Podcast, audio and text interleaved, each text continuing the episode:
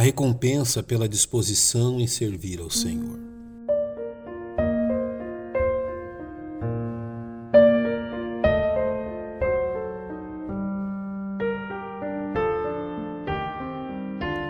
É bem conhecida dos leitores bíblicos a narrativa registrada pelo evangelista Marcos a respeito dos quatro homens que conduziram o paralítico à presença de Jesus.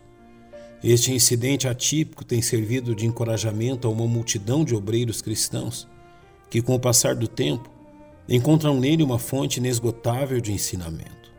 Faremos bem também beber desta preciosa fonte.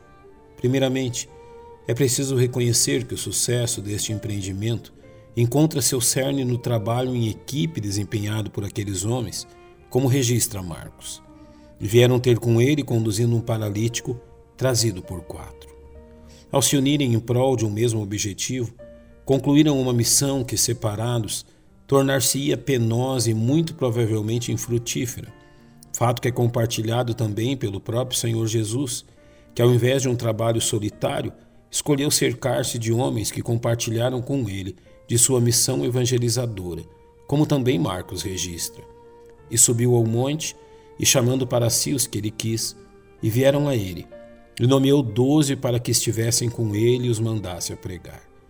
Quão importante é que os obreiros cristãos reconheçam a importância e utilidade do trabalho em equipe. É importante também reconhecer que encontramos nestes quatro homens um senso de responsabilidade que os fez prosseguir adiante em seu intento, mesmo diante das adversidades, como também o evangelista Lucas registrou. E eis que uns homens transportaram numa cama um homem que estava paralítico e procuravam fazê-lo entrar e pô-lo diante dele, e não achando por onde o pudessem levar, por causa da multidão.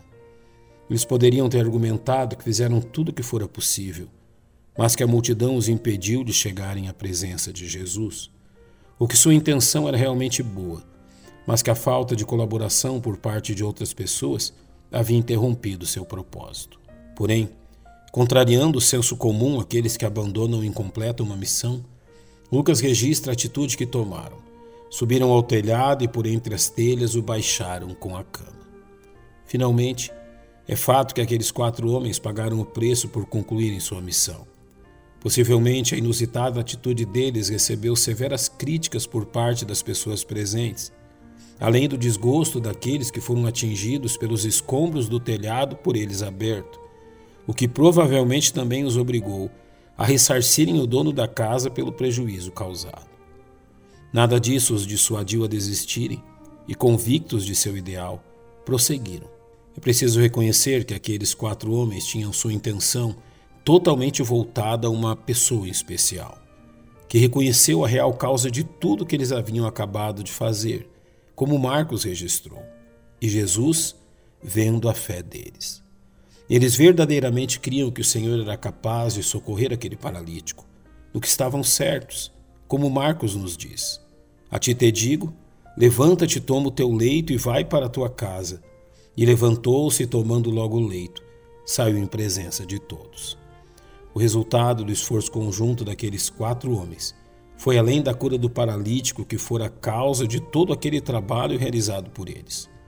Marcos também registra a reação das pessoas que viram Jesus realizar este milagre, registrando assim o que ocorreu. De sorte que todos se admiraram e glorificaram a Deus, dizendo: Nunca tal vimos. O poder de Deus foi apresentado àquelas pessoas a partir da disposição inabalável de quatro homens, fato que possivelmente nem eles mesmos haviam previsto. Que esta mesma disposição seja vista nos servos do Senhor hoje sabendo que este mesmo Senhor continua disposto a honrar o trabalho de seus servos pela manifestação de seu